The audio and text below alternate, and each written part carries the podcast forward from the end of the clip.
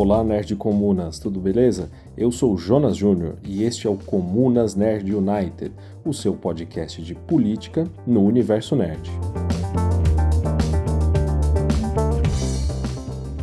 É isso aí, pessoal. Estamos aqui de volta para mais um Comunas Flash e vamos falar rapidamente aqui sobre alguma obra do mundo nerd, que tenha política, claro.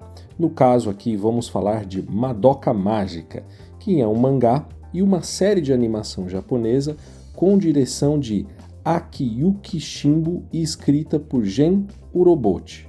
Bom, desculpem aí se eu não falei o japonês correto. A série foi exibida em 2011 no Japão e seu mangá veio para o Brasil pela New Pop. Uma história estética que nos lembra Sailor Moon ou Garotas Superpoderosas, mas não se enganem, o debate é muito mais profundo. A história se resume em garotas mágicas que lutam contra bruxas. Essas garotas ganham poder ao fazer acordo com um gato, aparentemente muito fofo, chamado Kyubi, que concede qualquer desejo, desde que as garotas aceitem lutar contra estas bruxas. A luta é necessária para a existência das próprias garotas mágicas, pois após o pacto existe a joia da alma, que é a fonte de sua magia e que precisa ser limpa e alimentada através da destruição das bruxas.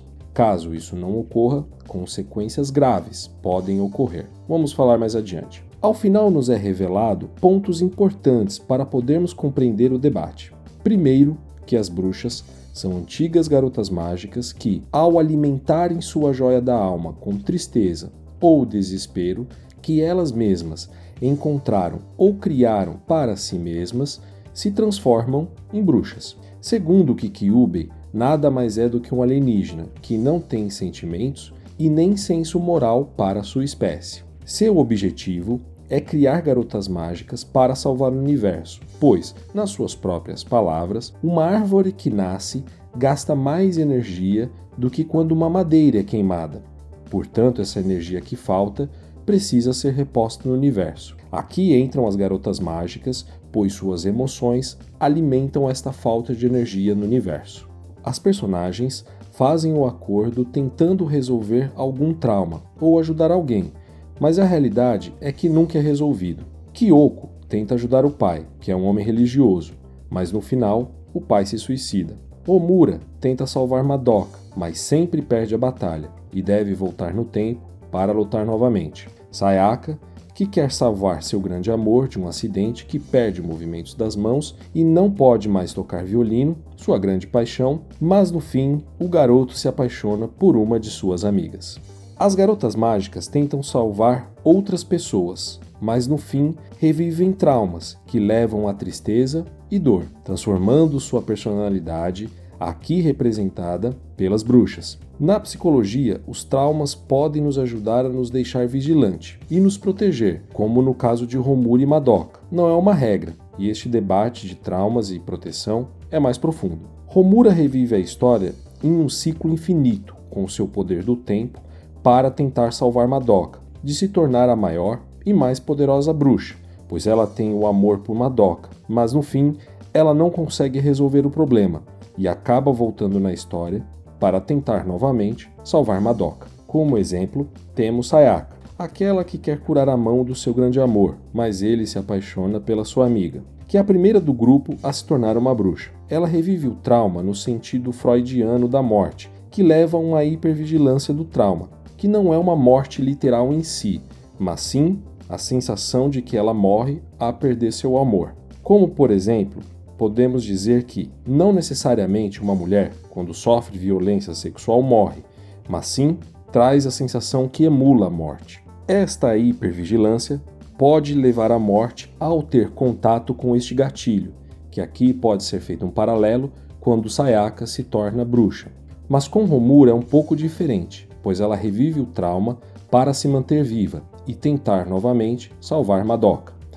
Também podemos falar sobre o pacto, ou melhor dizendo, a inspiração na obra de Goethe, Fausto. Para quem não sabe, de forma muito simples, Fausto é uma obra alemã que conta a história de Fausto, um homem amargurado com sua vida que, ao fazer um pacto com o demônio, vê a oportunidade de ter o poder e conhecimento.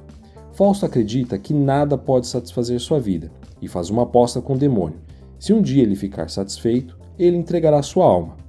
Evidente que, mesmo com tanto poder, Fausto encara a maldição da felicidade, ou seja, sua escolha por realizar seus desejos ou sonhos somente trouxe sofrimento e angústia. Kyoko leva o pai à loucura e ao suicídio. Sayaka troca a alma pelo coração de um garoto, que perde para a amiga popular. Romura tenta salvar Madoka, mas se envolve uma espiral de fracasso e decepção que a transformaria, cedo ou tarde, em uma bruxa. De fato, assim como Fausto, nenhuma das garotas mágicas encontram a felicidade no pacto com Kyubey. Kyubey, assim como o demônio que faz o pacto de Fausto, chamado Mephistófeles, não tem uma imagem, uma atitude maligna, como são retratados os demônios no cristianismo, mas sim uma figura moral. Veja, Kyubey utiliza as garotas mágicas, que são fadadas ao sofrimento e morte, pelo bem do universo, a algo muito maior do que a vida delas, no entendimento dele. Além disso, não é uma simples especulação, pois Madoka tem nome de episódios, de bruxas, inclusive trechos da obra de Falso espalhados pelo anime.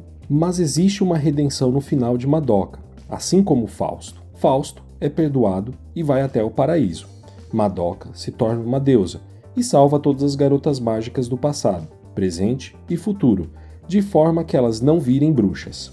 Além disso, não é uma simples especulação, pois Madoka tem nome de episódios, de bruxas e, inclusive, trechos da obra de Fausto, espalhada pelo anime. Mas existe um ponto que até o momento não consegui decifrar, e tenho uma certa convicção de que isso não é gratuito.